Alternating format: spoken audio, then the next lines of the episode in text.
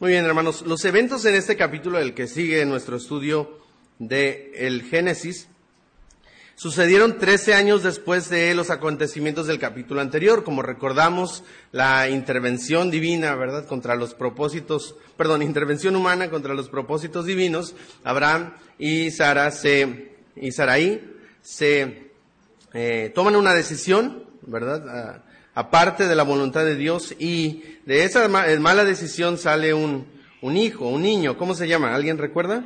Ismael, muy bien. Ahora mire lo que dice el versículo 25 de este capítulo 17. Ismael, su hijo, era de cuántos? Trece años cuando fue circuncidada la carne de su prepucio. O sea, habían pasado ya trece años hasta este capítulo eh, de, lo, de los acontecimientos anteriores. Abraham ahora tiene 99 años de edad y así comienza diciendo, era Abraham de edad de 99 años. Y es interesante cómo el autor, eh, Moisés, ¿verdad? Está muy, interesado en las fechas. Desde capítulo 12 él te está diciendo cuántos años tiene y te va explicando mientras va, mientras va eh, surgiendo la historia.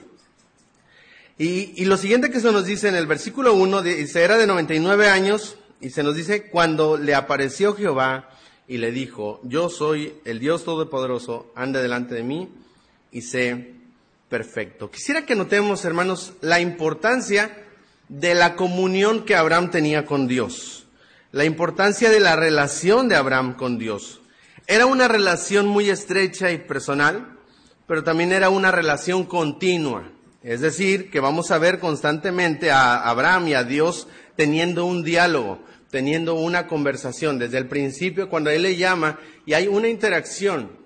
Más adelante también lo vamos a ver, por ejemplo, Abraham intercediendo por eh, Sodoma y Gomorra, ¿verdad? También eh, orando y hablando con Dios eh, acerca de, de, esta, de esta nación. pero hay una comunión constante. Ellos están hablando y en esta comunión Dios muestra su carácter de, y su voluntad de manera progresiva. Él va enseñándolo. Conforme van caminando Abraham con Dios, Él se va revelando a Abraham y Él va conociendo a Abraham. Y, va, Abraham va creciendo en su conocimiento, en su entendimiento de los planes de Dios, porque al principio hay poca información, ¿verdad? Vete de tu tierra, de tu parentela, después va dando más información eh, y más información. De hecho es algo que vamos a ver en este, en este capítulo. Hermanos, y Dios se va revelando a Abraham. Conforme van ellos caminando y conociéndose, van va, va revelándose. Es como una relación, ¿verdad? De, de amistad, como un noviazgo o como un, el matrimonio. Hermanos, conforme vamos caminando juntos, vamos aprendiendo juntos, nos vamos conociendo. Eh, mientras nos vamos relacionando, empezamos a entender cómo es el carácter de la otra persona. Ya casi sabemos cómo va a reaccionar si yo digo esto, ¿verdad? Si yo digo aquello. Por ejemplo, si la esposa pregunta, ¿verdad? Se viste y dice, a ver, este, ¿tú crees que este me hace ver muy gorda, muy gordita? ¿Y usted qué va a decir?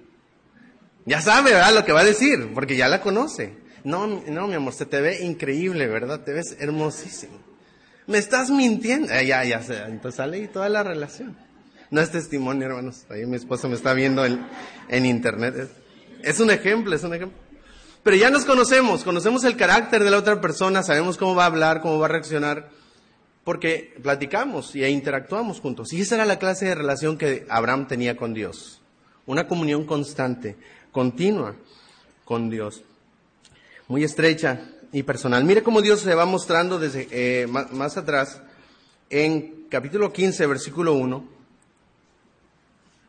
Después de estas cosas vino palabra de Jehová a Abraham en visión diciendo, no temas y revela algo de su carácter, que es, yo soy tu escudo y tu galardón será sobremanera grande.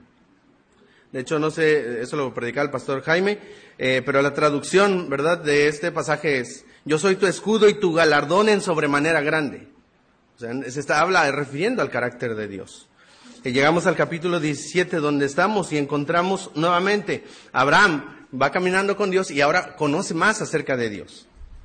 Era Abraham de edad de 99 años cuando le apareció Jehová y le dijo, yo soy el Dios que, todopoderoso, anda delante de mí y ser perfecto. Cada vez que Dios busca a Abraham para tener una comunión con él, él le revela algo de, sí mismo. Y Abraham va creciendo en su entendimiento de quién es Dios. Vamos a brincar a capítulo 22, cuando Dios le pide que sacrifique a su hijo, 22, 14. Mire lo que dice, y llamó a Abraham el nombre de aquel lugar, Jehová proveerá, aunque aquí Dios no le dijo, yo soy Jehová el proveedor, sino que él se mostró como el proveedor. Y, Abraham lo entendió y, dijo, eh, ¿sabes qué? Aquí es Jehová proveerá, porque por tanto se dice hoy, en el monte de Jehová será provisto. Y se conoció aquel lugar por el, por el nombre de Dios, porque Abraham conoció algo acerca del carácter. Fue aprendiendo y fue creciendo en su conocimiento de Dios. Hermanos, es la clase de relación que Dios quiere con nosotros. Es la clase de cristianismo que Dios espera. Muchas veces reducimos el cristianismo o nuestra vida cristiana a una serie de, cosas que hacer, ¿verdad? De ir a la iglesia. Si voy a la iglesia estoy bien con Dios. Eh, si leo mi Biblia, ¿verdad? Estoy bien con Dios. Si oro, estoy bien con Dios.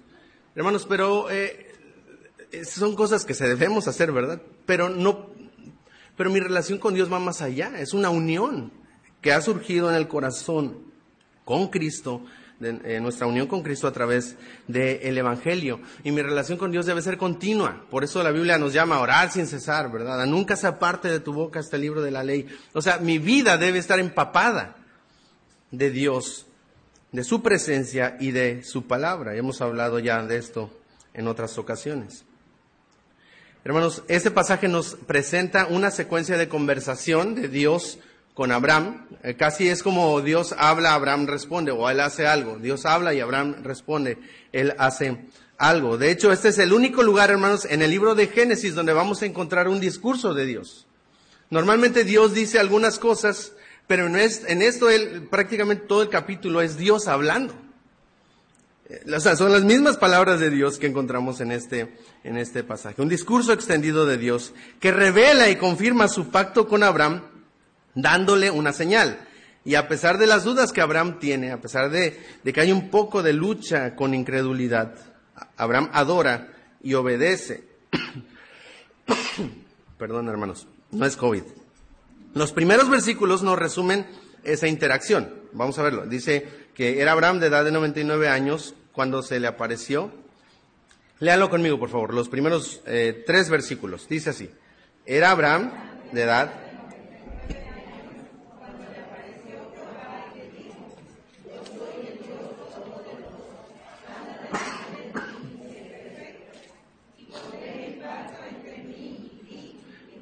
explicaré en gran manera. Entonces Abraham se postró sobre su rostro. Dios habló con él diciendo, podemos ver, Dios habla y Abraham hace algo. Abraham responde de cierta manera. Y eso nos resume cómo va a suceder todo este pasaje. Entonces, la respuesta de Abraham al escuchar, Dios, soy Dios Todopoderoso, anda delante de mí y ser perfecto es inclinarse.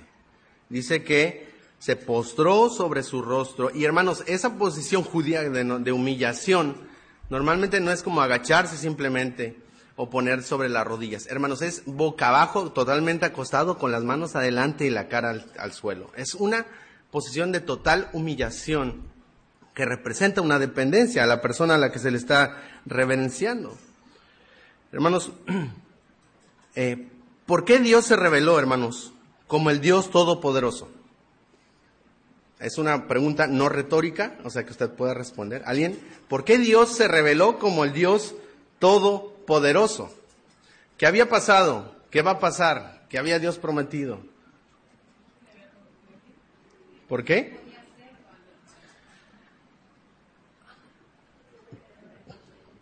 Porque era algo que él necesitaba aprender en ese momento.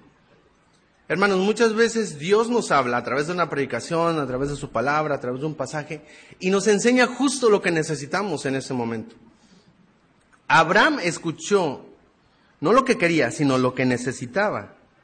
Después de haberse equivocado y haber eh, dudado del poder de Dios, ¿verdad? Pues vamos a echarle la mano a Dios, ¿verdad? Y pues ahí vamos a, tuvo un hijo, ¿verdad? Con la sierva, y pues este es el que Dios había prometido. Hermanos, él tenía él necesitaba, hermanos, recordar quién era Dios. Después de haberse equivocado y dudado de Dios, Abraham necesitaba recordar quién es Dios. Dios tiene el poder, hermanos, para hacer lo que había prometido. Y Abraham necesitaba recordar eso. Ahora Dios va a confirmar el pacto y las promesas que le había dado Y lo va a hacer de cuatro maneras. Son lo, que vamos a aprender esta mañana. Y el título, como aparece ahí en la parte de atrás, es el pacto confirmado. Dios va a confirmar su pacto a Abraham y su compromiso con él de cumplir sus promesas de cuatro maneras. En primer lugar, hermanos, vamos a ver en los primeros ocho versículos que ya leímos, vamos a ver eh, ratificando el pacto. Dios confirma el pacto ratificándolo o repitiéndolo. Y si ya se ha dado cuenta en los capítulos anteriores, hemos visto ya cómo Dios repitió varios puntos del pacto sobre bendecirle, darle una, darle una descendencia, sobre darle la tierra. Dios está repitiendo estos, estos puntos. ¿Por qué? Porque quiere confirmarle que lo que le está diciendo es verdad. Esta semana cumplió años mi hijo y mi esposa y yo queríamos darle algo que a él le gustara que él disfrutara. Y a Betito le gusta mucho la naturaleza, le gusta explorar, colecciona bichos, eh, plantas y hasta piedras. Y dijimos, ¿qué, qué podemos regalarle que, que pueda hacer algo que él disfrute? Así que le prometimos que lo llevaríamos de un viaje de exploración. Y él estaba muy contento, muy emocionado, casi todos los días, contaba los días. Ya sabe contar al menos, ¿verdad? Contaba los días y a veces eh, se desesperaba porque no veía que el día llegara. ¿Cuándo vamos a ir? ¿Verdad? Ya quiero ir. Él quería ir ya, en ese momento. Así que nuestro trabajo, hermanos, era repetirle lo que le habíamos prometido. Oye, mira, vamos a ir, o sea, eso es lo que vamos a hacer y le, y le platicábamos, ¿verdad? Todo lo que íbamos a hacer, pues vamos a acampar, vamos a llegar a un bosque, vamos a ir a un río, a un, a un lago y vamos a conocer una mina de verdad. Y eso mantenía su esperanza viva. Y cada vez que nosotros lo veíamos desesperado, le repetíamos, oye, ten paciencia, mira, vale la pena lo que vamos, lo que vamos a hacer. La promesa era una manera de reafirmarle que ese viaje sería real y que lo llevaríamos a cabo de acuerdo a nuestras posibilidades. Y, al final lo disfrutó bastante. Regresó con un montón de piedras, ah, muchas de ellas pues eran cosas de, la mina de verdad. Y, y, pasamos unos días muy, muy, muy bonitos. Y eso es lo que Dios está haciendo en esta sección con Abraham. Él repite nuevamente su promesa. Porque ya se había desesperado Abraham. Ya estaba tomando malas decisiones, lo vimos en el capítulo anterior. Así que Dios tiene que volver y decirle, oye, esto es lo que te he prometido, recuérdalo. Hermanos, mira lo que eh, la palabra mi pacto aparece diez veces, tengo una hoja subrayada, diez veces eh, aparece la palabra en toda esta sección y esta, y esta frase nos, nos indica cómo este, este pacto es unilateral, o sea que Dios está comprometido y que la responsabilidad de cumplir, de cumplir el pacto recaía totalmente en Dios.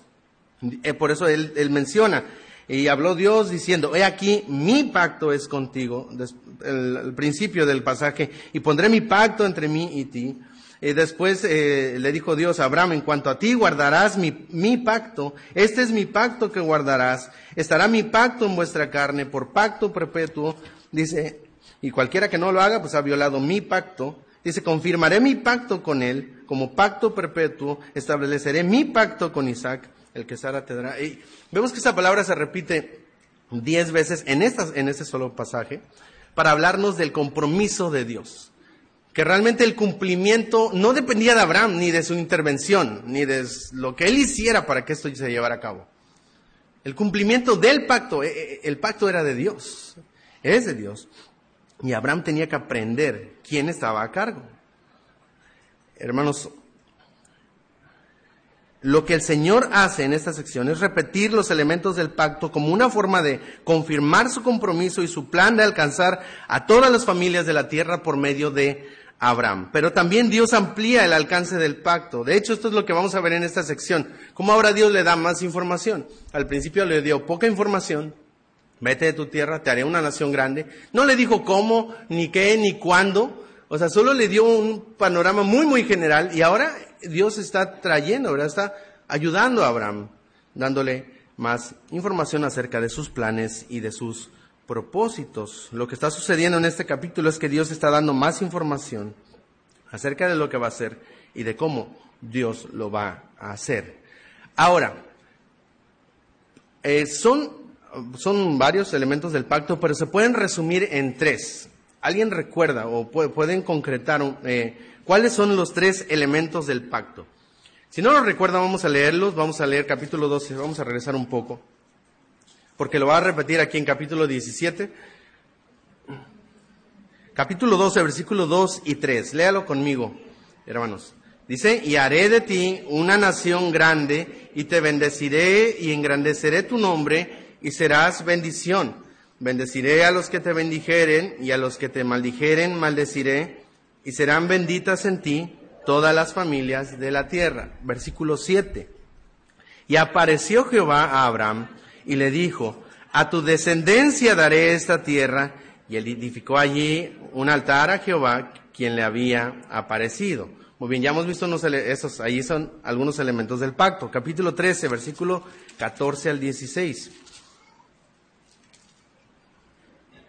13, 14 al 16.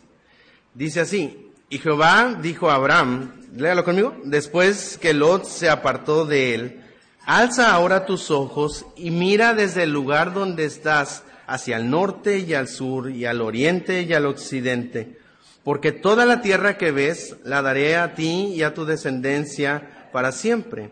Y haré tu descendencia como el polvo de la tierra, que si alguno puede contar el polvo de la tierra, también tu descendencia se verá contada.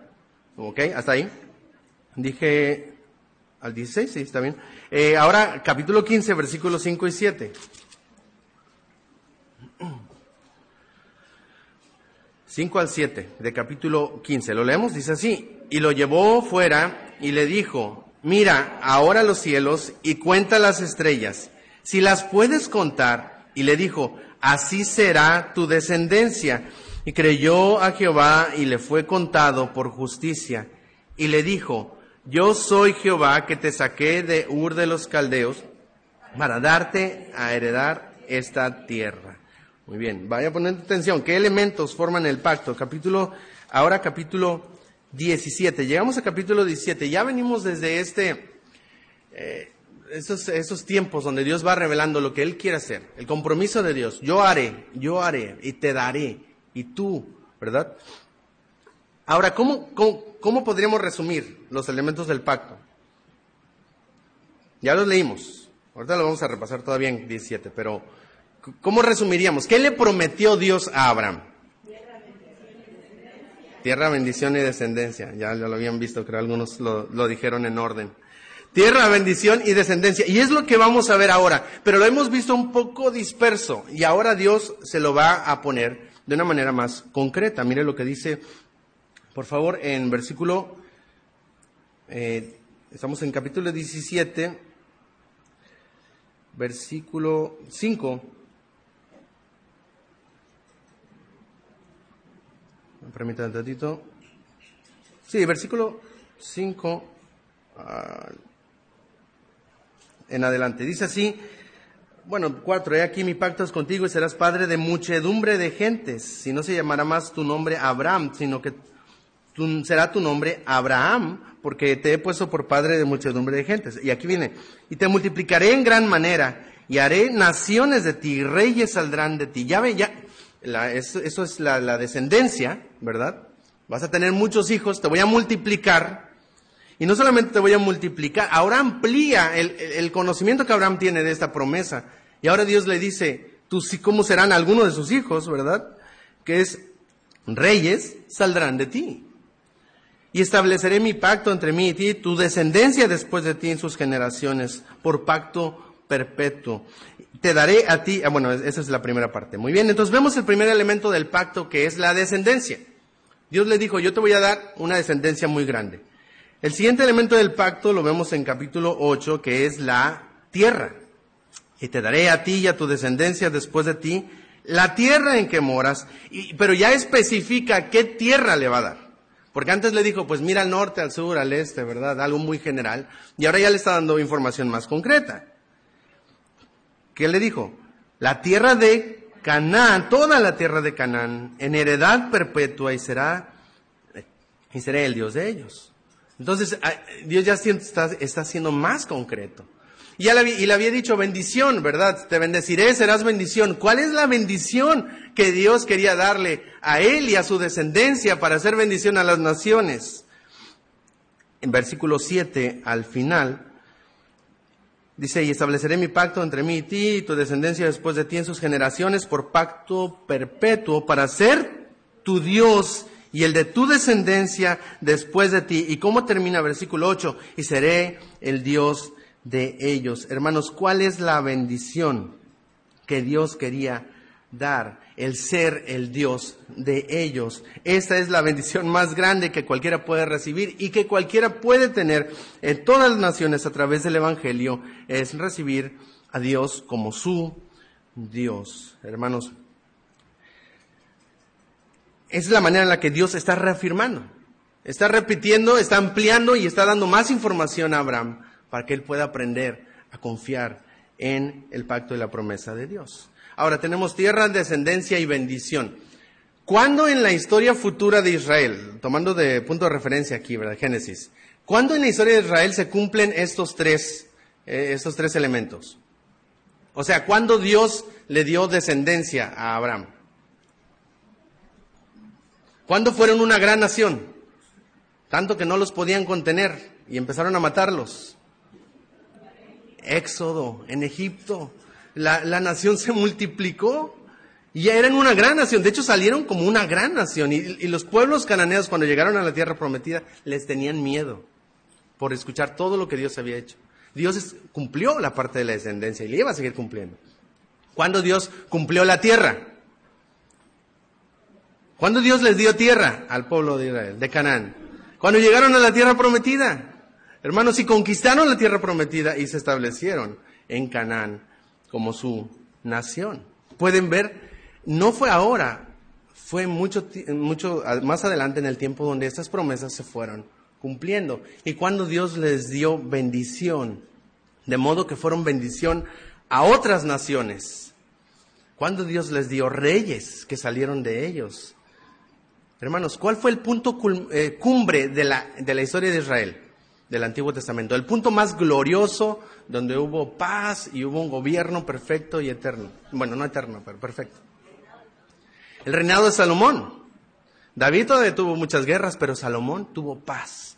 Y fue tan increíble su reino, tan glorioso su reino, que sabe qué?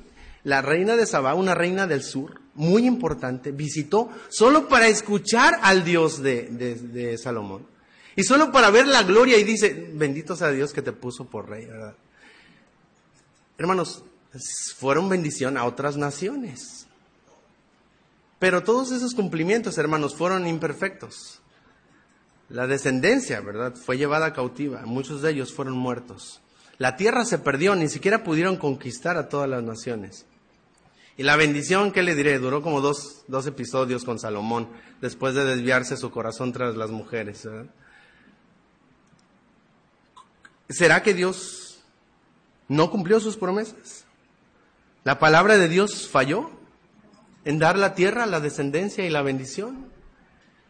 Vaya conmigo a Romanos capítulo 9, versículos 6 al 8.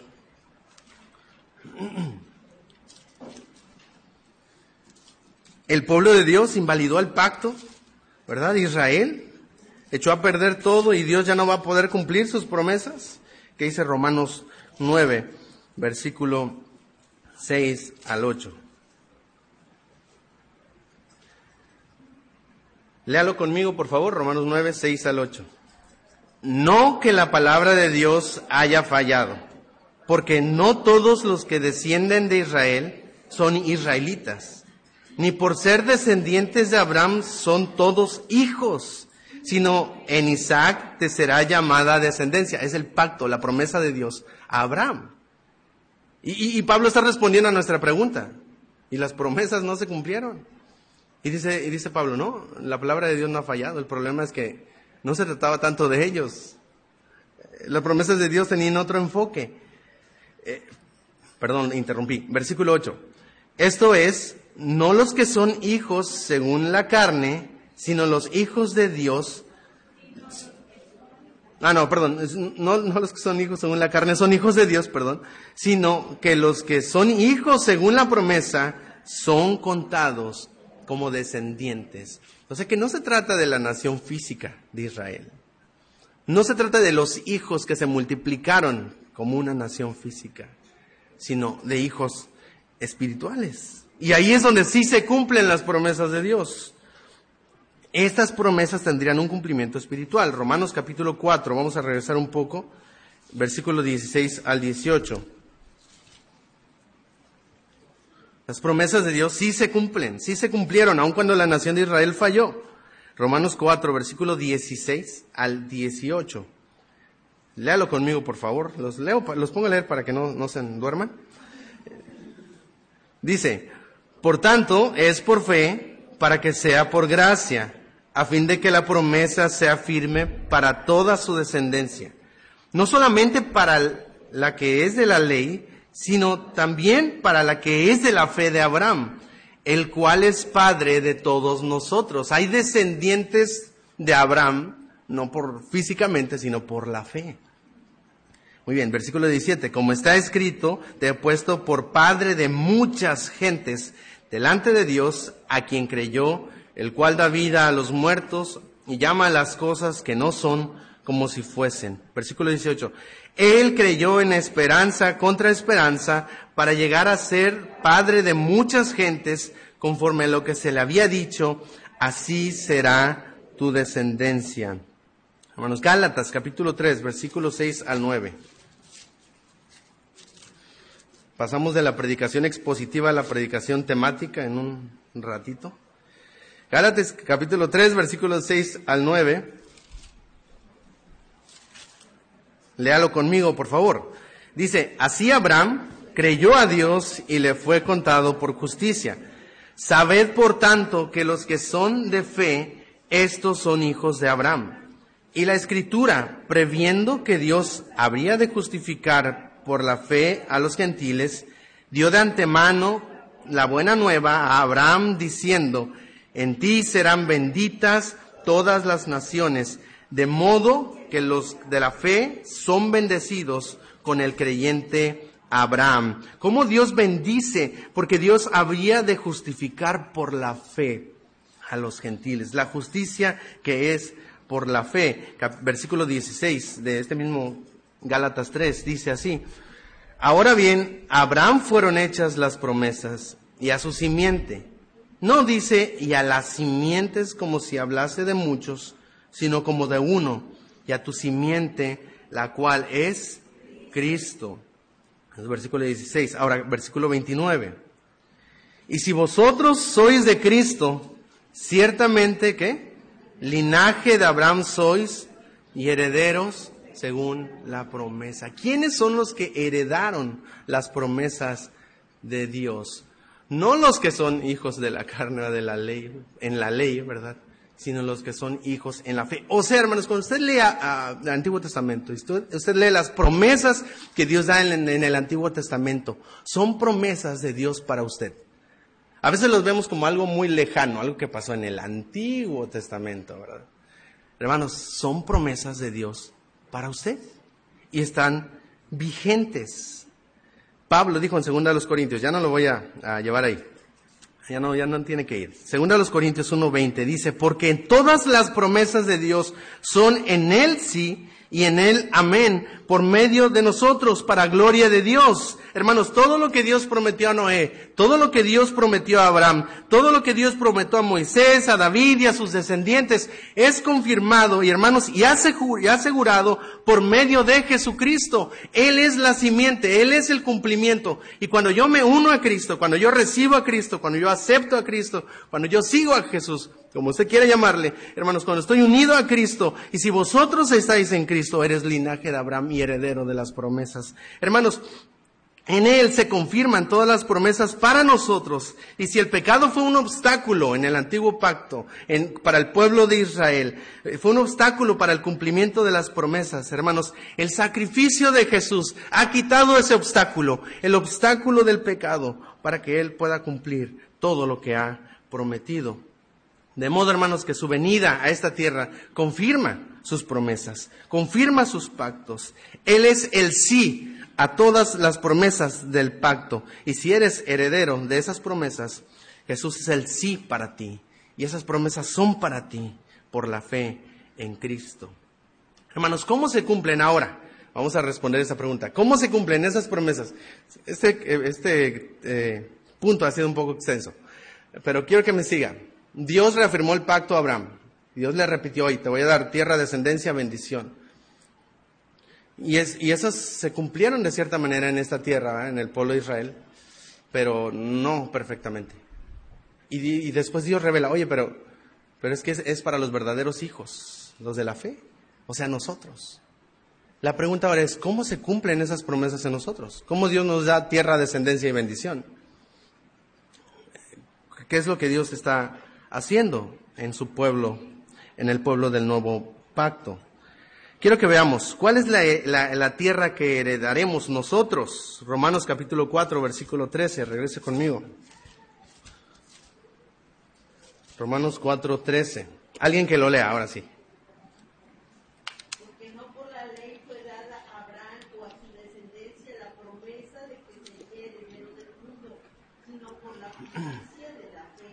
¿De que sería heredero de qué? No solo de Canaán, hermanos ¿Qué es lo que va a heredar el creyente? No va a heredar solo una nación. ¿Sabe qué vamos a heredar? El mundo. Gálatas 3, versículo 21 al 22. ¿Alguien más que lo lea así bien fuerte como la hermana Judith?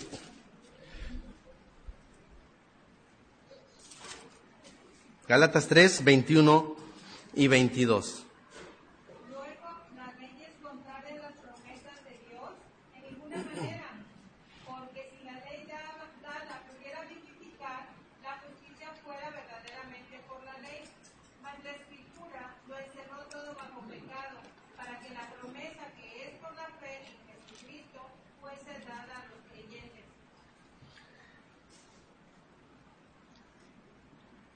Para que la promesa que es por la fe en Jesucristo fue dada a los creyentes. Creo que mi cita está mal. Y les prometo que la voy a encontrar después.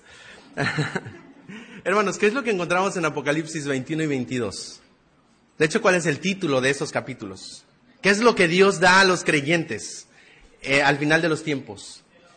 Un cielo nuevo y una tierra nueva en la cual mora la justicia. Hermanos, nosotros vamos a heredar, también hay para nosotros hay una herencia, que es el cielo, la presencia de Dios, pero Dios lo ha preparado en esta tierra, no, no en esta, en el cielo nuevo y en la tierra nueva, la cual heredaremos y en la cual mora la justicia. Eso es tierra, ¿verdad? ¿Cuál es eh, la descendencia? Apocalipsis 5.9. Y vamos a ir a Apocalipsis porque aquí están los otros pasajes.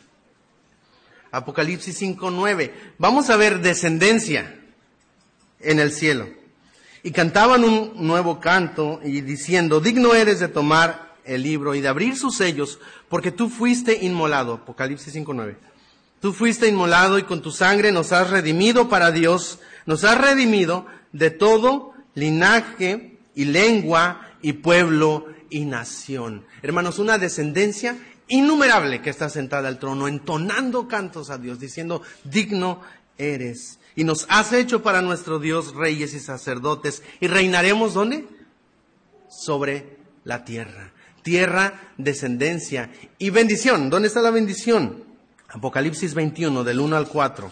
Hermanos, recordamos que la bendición que Dios había dado a Abraham era yo seré tu pueblo y seré pueblo de tu descendencia. Y, perdón, yo seré tu Dios y seré Dios de tu descendencia. Eh, es esa relación tan íntima, ¿verdad?, con Dios. Apocalipsis 21 del 1 al 4. Vi un cielo nuevo y una tierra nueva porque el primer cielo y la primera tierra pasaron y el mar ya no existía más. Y yo vi la santa ciudad, la nueva Jerusalén, descender del cielo de Dios, dispuesta como una esposa ataviada para su marido. Y oí una gran voz del cielo que decía, He aquí el tabernáculo de Dios con los hombres, y Él morará con ellos. ¿Y qué dice? Y ellos serán su pueblo, y Dios mismo estará con ellos como su Dios. Hermanos, al final de los tiempos, Dios va a cumplir las promesas de Abraham en sus verdaderos hijos por la fe. Una descendencia innumerable de todo pueblo, lengua y nación. Y serás bendición a todas las familias de la tierra. Se va a cumplir en Cristo Jesús. Descendencia, la tierra, ¿verdad? No solamente una nación, Canaán, sino que heredaremos el mundo, un cielo nuevo y una tierra nueva hermanos, donde tendremos la bendición más grande, que ahí va, a estar Dios. Y Dios será nuestro Dios. Tendremos, una relación íntima con Él. Hermanos, son cuatro. Sé que los demás, los demás puntos son, son más cortos. ¿Cómo Dios está confirmando su pacto, su promesa a Abraham? Primero, hermanos, ratificando el pacto, repitiendo el pacto y diciéndole, yo lo voy a cumplir porque yo lo he prometido. En segundo lugar, hermanos, reafirmando su relación con ellos, con Abraham, porque lo que podríamos pensar es que después de tantos errores, pues ya Dios no me va a querer usar, ¿verdad? Ya me he equivocado tantas veces. Muchas personas así dicen, he hecho tantas cosas malas que Dios no podría aceptarme, que Dios no está interesado en mí. Yo soy la última persona en la que Dios se fijaría y a la que Dios quisiera salvar. Hermanos, pero no es así. Para Dios eh, somos pecadores, estamos en la misma condición y Él vino a buscar y a salvar lo que se había perdido. Y Dios reafirma su relación con Abraham y, esa continuación de- del plan de trabajo con Abraham. Mira lo que dice versículo 4 al 5 y versículo 15 de Génesis 17. He aquí mi pacto es contigo y serás padre de muchedumbre, de muchedumbre de gentes, y no se llamará más tu nombre Abraham, sino que será tu nombre Abraham, porque te he puesto por padre de muchedumbre de gentes. Versículo 15. Dice, dijo también Dios a Abraham, a Sarai tu mujer no llamará Sarai, mas Sara será su nombre, y la bendeciré, y también te daré de ella hijo. Sí, la bendeciré y vendrá a ser madre de naciones, reyes de pueblos vendrán de ella. Hermanos, Dios va a hacer algo con Abraham y con, y con, y con Sarai, y, es que les va a cambiar el nombre. Hermanos, cuando Dios cambiaba el nombre de una persona y le daba uno nuevo, generalmente era eh, para establecer una nueva identidad, una nueva relación con esa persona eh, y una nueva manera en la que él va a estar trabajando, co- comunicándose y relacionándose con ellos. Recuerdo cuando compré, bueno, adoptamos a nuestra, a nuestra perrita hace unos meses, ¿verdad? Nos, eh, no íbamos por ella, realmente íbamos por otro, pero el otro ya, ya lo habían llevado. Y este, y la, la agarramos, nos dijeron, pero tenemos a esta, ¿verdad? Y pues sí íbamos con ganas de tener una, una, un perrito, perrita en especial. Y la primera vez que la agarramos, lo, lo que hizo fue acurrucarse con nosotros. A mi esposa se le subió así, se le acostó en su hombro. Ya con eso, ¿verdad? Nos, nos conquistó la perrita. Y, y la decidimos llevarla a casa, nos, nos enamoramos de ella. ¿Y qué cree que fue lo primero que hicimos? De hecho, lo íbamos haciendo en el auto mientras llegábamos acá, íbamos de regreso. Ponerle nombre. Estábamos entre varios nombres, algunos un poco extraños, ¿verdad?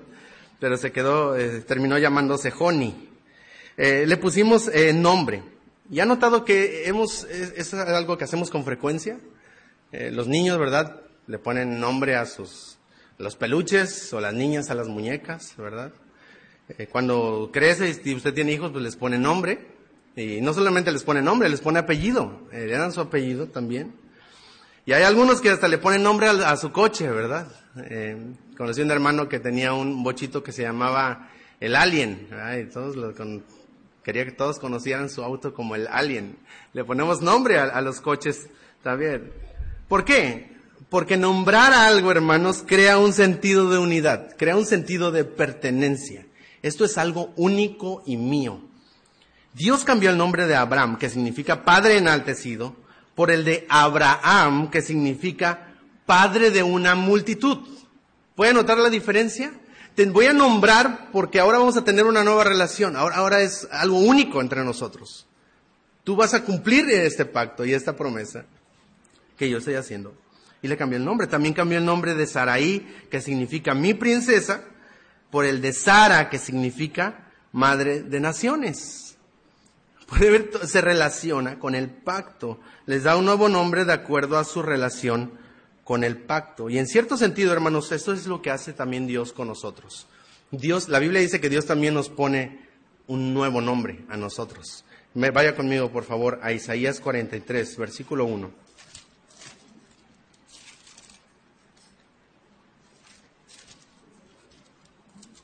Isaías 43, 1.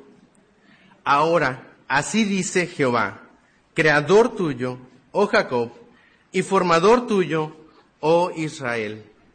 No temas, porque yo te redimí, dice, te puse nombre, mío eres tú. ¿Puede ver ese sentido de pertenencia?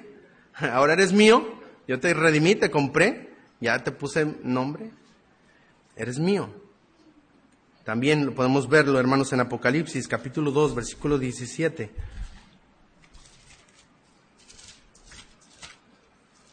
Apocalipsis 2, 17. El que tiene oído oiga lo que el Espíritu dice a las iglesias, al que venciere, y esto es para la iglesia, ¿verdad? Daré a comer el maná escondido y le daré una piedrecita blanca y en la piedrecita escrito un nombre nuevo, el cual ninguno conoce sino aquel que lo recibe. Que dice también Apocalipsis capítulo 3 versículo 12, al que venciere yo le haré columna en el templo de mi Dios y nunca más saldrá de allí y escribiré sobre él el nombre de mi Dios y el nombre de la ciudad de mi Dios, la nueva Jerusalén, la cual desciende del cielo de mi Dios y mi nombre nuevo. Hermanos, el creyente cuando viene a la fe de Cristo, en cierto sentido recibe un nombre nuevo. Ahora, debemos tener cuidado de no caer en el misticismo, ¿ah? en cosas ocultas, creer que hay un nombre oculto y desconocido de Dios que Él está por revelar. Eh, de hecho, esta idea ocultista dio origen a una secta en Corea del Sur que afirmaban que el nombre nuevo que Dios nos daba y el nombre nuevo de Dios sería el de An, An, Gog, que fue por el fundador quien afirmaba ser Jesucristo encarnado. Entonces, es una idea medio rara que sacan de todo este tema del nombre nuevo. Pero cuando hablamos del nuevo nombre, hermanos, que nos será dado, tiene que ver más con el cambio de nuestra relación con Dios. ¿verdad? Eh, cuando venimos a la fe de Jesucristo, ya no somos enemigos de Dios, sino que somos miembros de su familia. De manera figurada, Dios hace lo mismo que hizo con Abraham y con Saraí, que hizo con Simón, llamándolo Pedro, que hizo con eh, Pablo, a Saulo, ¿verdad? Y después le cambió el nombre a Pablo. Hermanos, Él hace lo mismo con nosotros. En la Biblia, el nombre de cada persona está relacionado con su carácter, ya lo hemos aprendido. El hecho de darnos un nuevo nombre o escribir su nombre sobre nosotros, como lo vimos en la Biblia, nos habla de formar su carácter en nosotros. El nombre tiene que ver con carácter, el nombre de Dios y el nombre de cada persona, ¿verdad? Es formar su carácter en nosotros y es una manera de indicar que ahora le pertenecemos. Por eso cuando dice, le haré columna y pondré mi nombre sobre él, no está significando que lo va a convertir en una columna y lo va a poner en el templo, ¿verdad? Como un adorno. No, es, vas a estar ahí con Dios y vas a tener esta gloria de Dios impresa en tu vida que refleja, ¿verdad? Su misma gloria. Eh, formar su carácter en nosotros y es una manera de indicar que ahora le pertenecemos. Él pone su nombre en nosotros. Somos de Él. La imagen perfecta de Dios, su carácter, su gloria, reflejada en nosotros como hijos por toda la eternidad. Hermanos, por eso Filipenses 1.6 dice, estoy persuadido de esto, que el que comenzó en vosotros la buena obra, la perfeccionará cuando? Hasta el día de Jesucristo. Dios ya le dio un nuevo nombre. Y ahora usted es hijo de Dios. Y comenzó un proceso de transformación a la imagen de Jesucristo, que será confirmado y terminado cuando estemos con nuestro Señor Jesucristo. Entonces, hermanos, eh, Dios está confirmando su pacto, primero ratifica el pacto, le repite, ¿verdad?, el compromiso que Dios tiene con Abraham, él reafirma su relación con él, le dice, oye, tú eres mío, ¿verdad? Eh, yo, te, yo te puse, les cambió el nombre para decir, oye, ah, vamos a trabajar de acuerdo al pacto y voy a, vamos a seguir trabajando a pesar de tus errores, a pesar de tus fallas. En tercer punto, hermanos, ¿cómo confirma el pacto? Eh, en tercer lugar, versículo 17 al 21 de Génesis 17.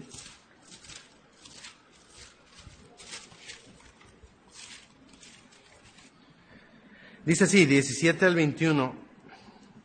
Entonces Abraham se postró sobre su rostro y se rió y dijo en su corazón, a hombre de 100 años ha de nacer hijo y Sara ya de 90 años ha de concebir. Y dijo Abraham a Dios, ojalá Ismael viva delante de ti. En tercer lugar, hermanos, Dios confirma quién será la simiente. Muy bien, hemos visto tres puntos, espero estar siendo claro. Ratifica el pacto, eh, reafirma su relación con Él confirma quién va a ser la simiente. Hermanos, ¿cuál es la respuesta de Abraham cuando oyó todo esto? Todo esto de reyes van a salir de ti, ¿verdad? Y muchedumbre, y, será Sara, ¿verdad? Le vamos a cambiar el nombre también, va a ser madre ella de, madre de multitudes y también va a ser madre de reyes. Eh, ¿qué, ¿Qué es la reacción de Abraham cuando escucha todo esto? Se vuelve a inclinar, como la primera vez, en reverencia, ¿verdad? En sumisión. Pero ahora hace algo diferente. Se ríe se rió y dijo en su corazón. O sea, esto no es algo que él está diciendo verbalmente, es algo que está mientras está ahí tirado, eh, se está riendo en su corazón, ¿verdad? A hombre de 100 años ha de nacer hijo y Sara ya de 90 años ha de concebir. Hermanos, eh, al igual que Sara lo haría en el siguiente capítulo, lo va a hacer en el siguiente capítulo, también se va a reír. Parece, parece no era chiste, ¿verdad? Eh, no, es, no es una risa de burla, sino de un asombro mezclado con incredulidad. Es como, wow, suena muy bonito, ¿será cierto? ¿Será verdad? Hermanos, el padre de la fe sigue luchando con la incredulidad. El padre de la fe todavía está como dudando si será verdad lo que Dios va a hacer. Hermanos, esta es nuestra lucha también. La batalla que enfrentamos cada día, hermanos, es principalmente con la incredulidad, porque no, no creemos realmente a Dios. De hecho, ¿sabe cuál era una de las principales razones por las que Jesús regañaba a sus discípulos? Por tener poca fe. ¿por qué dudan qué van a comer o qué van a beber? Tienen poca fe. Cuando están en la tormenta, eh, sálvanos. ¿Por qué dudaron hombres de poca fe? Pedro, ¿verdad? Sálvame. ¿Por qué dudaste, hombre de poca fe? Si tuvieras fe como el grano de mostaza, dirías a este monte. Si tuvieras fe, ¿verdad? Como grano de mostaza, dirías a este árbol, siémbrate allá. Hermanos, la lucha más grande que enfrentamos es con la incredulidad. No le creemos a Dios. No creemos que las palabras de Dios sean reales. No, yo sí creo, ¿verdad? Yo soy un hombre de fe. hermanos, cuando viene la prueba, ahí se ve realmente en quién creemos y qué creemos. Nuestra respuesta a las circunstancias y en quién nos refugiamos va a mostrar en dónde está nuestra confianza y cómo está nuestra fe. Hermanos, Abraham está dudando, está luchando en su fe, en su corazón. ¿Con cuál elemento del pacto luchaba más Abraham? cuál, le costaba más trabajo creer? Tierra, descendencia y bendición. La descendencia, ¿verdad? Ese es su verdadero problema de Abraham. Quizá otro de nosotros hubiera luchado con otra cosa, ¿verdad? Todos luchamos de manera diferente. Él estaba luchando con esta área, por lo que estaba sucediendo en su vida, por todas las, lo que rodeaba esta promesa, hermanos. La descendencia era lo que más le costaba trabajo. Dios ya había dicho que iba a ser padre. Mire, desde capítulo 12, versículo 2, Dios le dijo, y haré de ti una nación grande, y te bendeciré y te engrandeceré tu nombre y serás bendición. Eh, capítulo 15, versículo 4. Dice, luego vino a él palabra de Jehová diciendo, no te heredará este, porque él estaba diciendo, oye, no tengo hijos, tengo un siervo, ¿verdad? Nacido en mi casa, quizás ese me va a heredar, un, esclavo. No te heredará este, ¿verdad? Sino un hijo tuyo será el que te heredará. Luego ellos dijeron, bueno, pues es un hijo de Abraham. Dios no dijo que un hijo de Sara, ¿verdad? Entonces, pues hacen esta intervención en capítulo 16 eh, y pues le intentan ayudar a Dios eh, y pues sale todo mal, sale Ismael. Dios le había hablado acerca de él. Por esta razón, la decisión del capítulo anterior parecía lógica. Tener un hijo de Abraham parece lógico, porque Dios era lo que había dicho. Recuerde que dijimos que este capítulo Dios está ampliando la información acerca de sus planes. Y esta es la primera vez que Dios menciona que Sara será la madre, la mamá del hijo. ¿Verdad? Del que, del que estaba siendo prometido. Dice más, eh, dice, ciertamente Sara tu mujer te dará a luz un hijo, llamará su nombre Isaac y confirmaré mi pacto con él como pacto perpetuo por sus descendientes después de él. Estoy en 17, 19. Entonces Dios ahora les dice, bueno, vas a tener un hijo, no solo será tuyo, también va a ser de Sara, para que, para que no vuelvas a cometer el mismo error. Eh, hermanos, la cuestión parecía tan imposible para Abraham. Parecía imposible que él ruega para que sea la promesa a través del hijo que ya tiene. Mire lo que dice ahí. Entonces Abraham se postró, bueno, después de que se rió, y dijo Abraham, versículo 18, a Dios, ojalá Ismael viva delante de ti. Respondió Dios, ciertamente Sara, era lo que ya habíamos mencionado, versículo 20, y en cuanto a Ismael, también te he oído. He aquí que le bendeciré y le haré fructificar y multiplicar mucho en gran manera. Doce príncipes engendrará y haré de él una gran nación. Hermanos, habían pasado 25 años desde la primera vez que Dios prometió descendencia, en capítulo 12. Habían pasado 25 años. Eh, y habían pasado 13 años desde que se adelantaron a los planes de Dios. Durante este tiempo, hermano, Sara ya había perdido toda esperanza de ser mamá. No solo por la edad, sino por la esterilidad, que realmente era una situación imposible, ¿verdad? Y Abraham había aceptado la idea de que Ismael era el hijo prometido. Quizá él pensaba, bueno, sí nos equivocamos, pero ya Dios va a obrar a través de este hijo, ¿verdad? porque ya no nos ha dicho nada más. Ya habían aceptado las, las cosas, esas condiciones, como un hecho en su vida. Por eso cuando Dios les dice algo diferente, a él le cuesta trabajo creerlo. Porque él ya tiene una idea en su mente de lo que Dios debería estar haciendo o de cómo Dios está obrando. Sin embargo, Dios le afirmó, que sería un hijo de él y de Sara.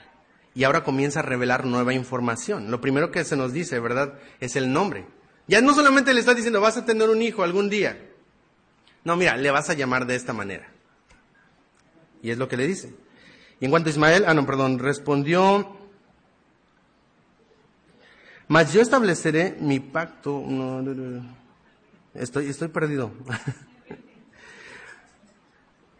Y en cuanto a Ismael, no, es cuando le dice que se va a llamar. Ah, ok, 19. Respondió Dios, ciertamente será tu mujer, tu mujer, Sara, tu mujer te dará a luz un hijo, llamarás su nombre Isaac. Ahora, no solamente le dice cómo se va a llamar, ahora le va a decir cuándo van a ser. Y confirmaré mi pacto con él como pacto perpetuo por sus eh, descendientes después de él. Dice, ah, mas yo estableceré mi pacto con Isaac, en versículo 21, el que Sara te dará a luz por este tiempo el año que viene. puede ver cómo este capítulo es como ahora está desembocando toda, más información acerca de sus planes y de sus propósitos. Dios no pasaría por alto a Ismael, pero su pacto sería con con Isaac. Podemos ver nuevamente, hermanos, lo que hemos visto desde los comienzos, desde el Génesis, del principio, las dos simientes, la simiente de la mujer y la simiente de la serpiente. ¿Quién de ellos dos sería la simiente de la mujer? Isaac. Dios lo está confirmando. ¿Quién seguiría con la simiente de la serpiente? Ismael. Y como lo mencionó el pastor la semana pasada, hoy en día esa distinción de las dos simientes es más clara con la guerra entre los árabes y los judíos. Eternos enemigos, los ismaelitas, hijos de Ismael, y los hijos de Abraham, eh, los hijos de Isaac, los israelitas. Hermanos, Abraham creía que era Ismael el hijo prometido, sin embargo tuvo que aprender a esperar en la provisión de Dios. De la misma manera, hermanos, muchas veces nosotros podemos aferrarnos a algo creyendo que es la voluntad de Dios para nuestra vida cuando en realidad no lo es. Abraham dijo, es Ismael la voluntad de Dios, eh, a través de él Dios me va a traer la bendición que ha prometido. Y a veces nosotros nos aferramos a algo diciendo, esto es la voluntad de Dios. Quizás has estado en una relación amorosa por mucho tiempo y te has dado, y has dado por hecho que es la persona indicada. Pero sabes que hay cosas que no agradan a Dios, que no van de acuerdo a la palabra de Dios. Puedes aferrarte a un plan personal, a un proyecto que tienes por delante. Puedes aferrarte a una escuela o una universidad a la que quieres entrar a estudiar, un trabajo que deseas obtener. Tanto que llegas a decir, es que esto es la voluntad de Dios. La pregunta más importante es, ¿qué es lo que Dios quiere? Si estás dudando, puedes ir al Señor y pedirle que te ayude y te confirme su dirección. Eso fue lo que Dios hizo con Abraham. Le confirmó en qué dirección debía seguir. Abraham tuvo que ajustar sus planes a los planes de Dios, como aprendimos la semana pasada. Abraham tuvo que confiar en el plan divino y dejar de lado su intervención humana. Hermanos, Dios confirma quién es la simiente, a través de quién va a continuar ese pacto y esa promesa. Y en, y en último punto, número cuatro, Dios establece una señal del pacto. Estamos viendo cómo Dios está diciendo, hey, este compromiso va en serio. Dios está confirmando su pacto. Hermanos, vimos en primer lugar ratificando el pacto, repitiendo el pacto, reafirmando su relación con Abraham. Él iba a continuar trabajando con Abraham, confirmando quién sería la simiente, a través de quién vendría ese cumplimiento de la promesa. Y en número cuatro, estableciendo una señal para el cumplimiento de esa promesa. Mire lo que dice versículo 9 al 14. Dijo de nuevo Dios a Abraham, en cuanto a ti, guardarás mi pacto, tú y tu descendencia después de ti, por generaciones. Este es mi pacto que guardaréis entre mí y vosotros, y tu descendencia después de ti. Será circuncidado todo varón de entre vosotros. circuncidaréis pues la carne de vuestro prepucio, y será por señal del pacto entre mí y vosotros. Una señal de ese compromiso y de edad de ocho, días será circuncidado todo varón entre vosotros por vuestras generaciones. Al nacido en casa y al comprado por dinero, a cualquier extranjero que no fuere de tu linaje, debe ser circuncidado el nacido en tu casa y el comprado por dinero. Está, y estará mi pacto en vuestra carne por pacto perpetuo. Y el varón incircunciso que no hubiese, se hubiere, que no hubiere circuncidado la carne de su prepucio, aquella persona será cortada de su pueblo. Ha violado mi pacto. Dijo también Dios a Abraham. Ah, no, esa es de la siguiente sección. Hermanos, entonces se nos establece, hermanos, una señal para ese pacto, una señal para ese compromiso. Bueno, quiere hacerlo visible que, vamos a, sellar este compromiso con sangre, ¿verdad? Porque esta, incisión que era practicada, ¿verdad?, en el prepucio o la parte de la piel íntima del hombre, eh, era, era, era, un, como, un, como un ritual para decir, ahora tú eres de, mi pueblo, ahora tú formas parte de mi pacto. Hermanos, esta era una práctica que ya existía en los tiempos de Abraham, ya se realizaba, ¿verdad? La circuncisión, pero poco frecuente y que normalmente se realizaba por cuestiones médicas, de higiene o salud, ¿verdad? Y lo que Dios hizo fue tomar esa práctica y darle un significado divino. La circuncisión tenía como propósito separar al pueblo de Dios o distinguirlo de las demás naciones. Era una señal en la que las personas podían identificar quiénes eran parte del pueblo de Dios. Ah, pero sobre todo sería la señal de todos aquellos que formaban parte del pacto que Dios había dado a Abraham. Y esa es una práctica judía hasta nuestros días. Cuatro mil quinientos años de diferencia ahí los judíos siguen practicando la circuncisión. De hecho, durante el holocausto, en la Segunda Guerra Mundial, una de las maneras en las que los eh, alemanes sabían que alguien era judío es a veces simplemente le bajaban los pantalones. Y decían, este es judío, ¿verdad? Y lo, lo llevaban. Hermanos, de manera similar, esta es la señal del nuevo pacto con nosotros. También hay una circuncisión para nosotros diferente a la, que, a la que practicaban los judíos. Para nosotros los gentiles también somos circuncidados, pero de una forma diferente. Vea conmigo, por favor, esta señal del nuevo pacto en Romanos capítulo 2, versículo 25 al 29.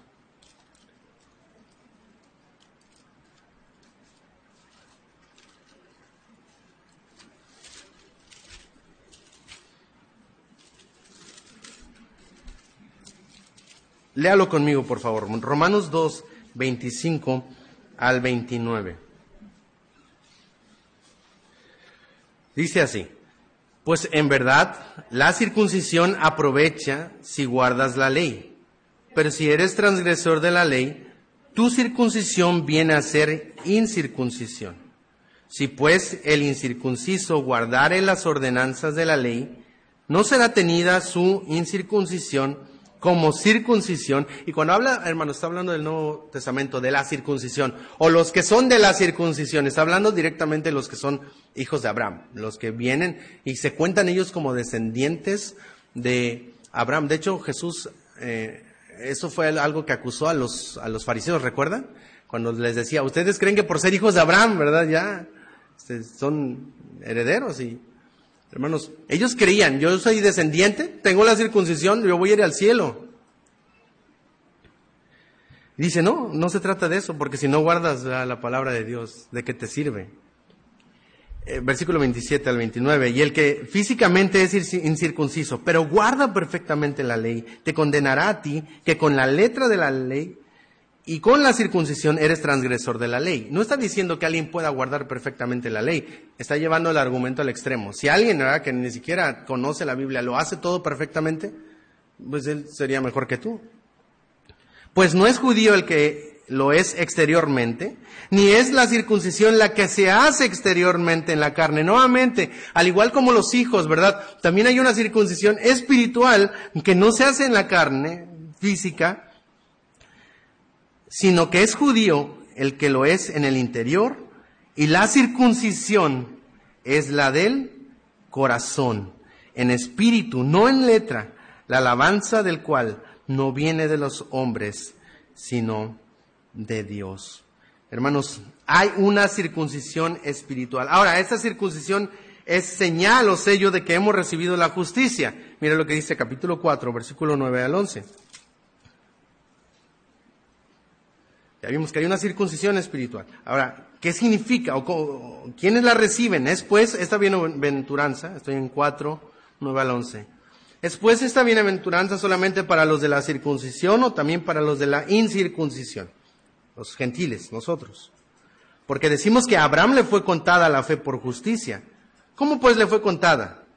Estando en la, en la circuncisión o en la incircuncisión. O sea, cuando, cuando Abraham fue salvo por la fe, ¿Estaba circuncidado o no? No, ¿verdad? Porque esto está pasando mucho tiempo después de que Abraham creyó y le fue contado por justicia.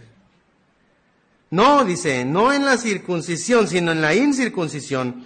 Y recibió la circuncisión, mire lo que dice, como señal, como sello de la justicia de la fe que tuvo estando aún incircunciso, para que fuese padre de todos los creyentes no circuncidados, a fin de que también a ellos la fe les sea contada por justicia. Cuando usted recibe la fe y recibe la justicia de Dios por la fe en Jesucristo, usted viene a ser un circuncidado espiritual, por así decirlo. Usted viene a ser parte de la circuncisión espiritual. Es el sello de que hemos recibido la justicia de Dios por la fe. ¿Qué significa esa circuncisión? Colosenses capítulo 2, versículo 11.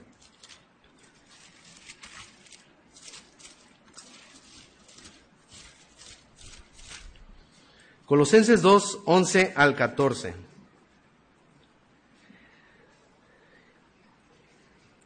Léalo conmigo, por favor. Colosenses 2, 11 al 14. Dice así, en él también fuisteis circuncidados con circuncisión no hecha a mano, al echar de vosotros el cuerpo pecaminoso carnal en la circuncisión de Cristo. Voy a hacer una pausa. Hay una diferencia, la circuncisión física, la circuncisión espiritual. Ah, en la circuncisión espiritual, ¿cómo sucede? Al echar de vosotros el cuerpo pecaminoso carnal en la circuncisión de Cristo. ¿Qué significa? Sigue explicando, 12 al 14. Sepultados con Él en el bautismo, en el cual fuisteis también resucitados con Él mediante la fe en el poder de Dios que le levantó de los muertos, por la fe, hermanos, en Cristo, en su obra, muerte y resurrección. Versículo 13.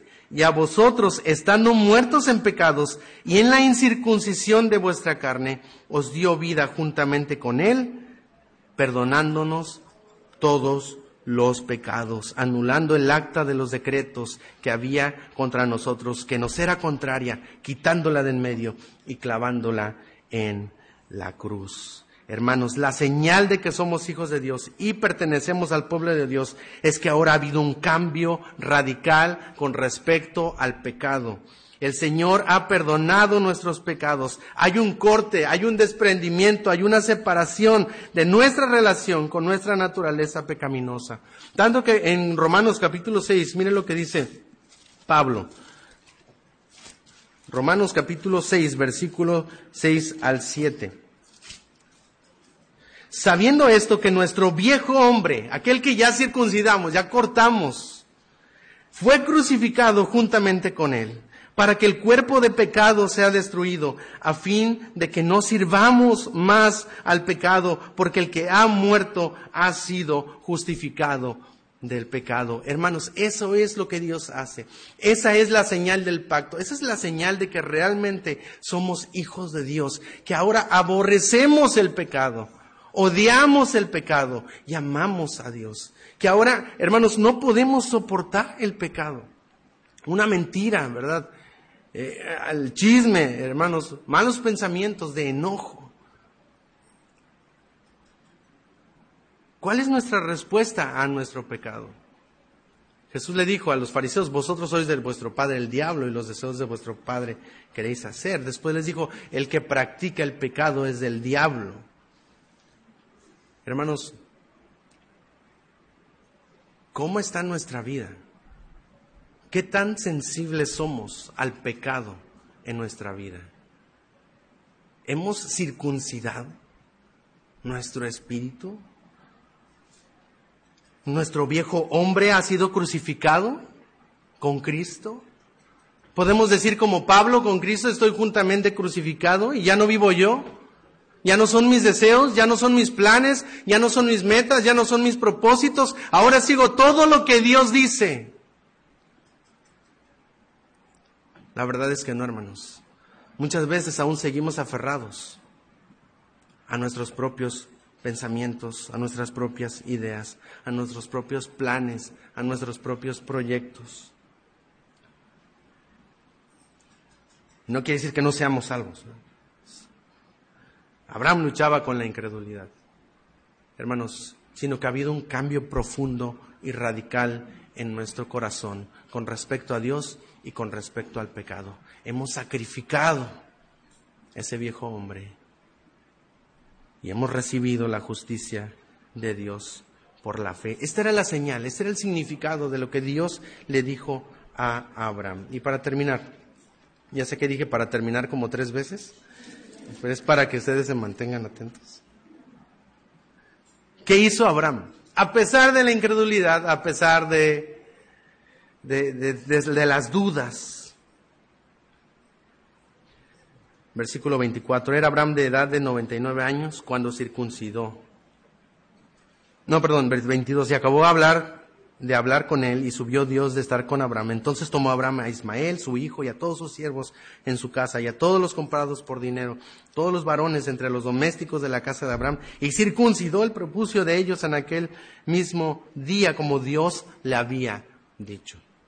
Era Abraham de edad de 99 años cuando circuncidó la carne de su prepucio, Ismael su hijo era de 13 años cuando fue circuncidado, en el mismo día fueron circuncidados Abraham, Ismael su hijo, y todos los varones de su casa, el siervo nacido en su casa y el comprado del, extranjero por dinero, fueron circuncidados con él.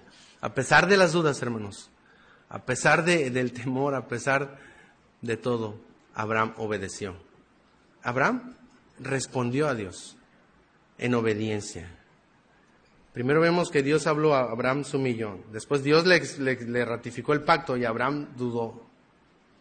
Dios le da esta señal del pacto y Abraham obedeció. Hermanos, la obediencia eh, es parte de seguir al Señor. Él circuncidó inmediatamente a todos en su casa. Hermanos, y obedeció la palabra de Dios. La respuesta del Evangelio, hermanos, siempre implica obediencia.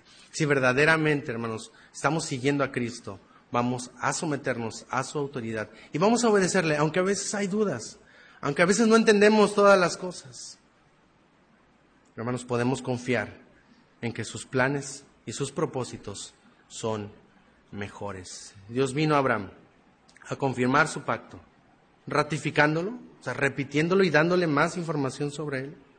También reafirmando su relación con él. Dios iba a seguir trabajando con Abraham a pesar de sus errores, confirmando quién iba a ser la simiente. No sería Ismael, sería a través de Isaac.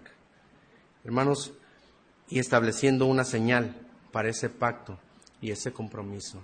Que el Señor nos ayude, hermanos, a confiar en que sus planes son perfectos, en que sus propósitos son mejores y a poder meditar en el Evangelio de todo lo que esto implica para nosotros, de lo que todas esas promesas son para nosotros por la fe en Jesucristo.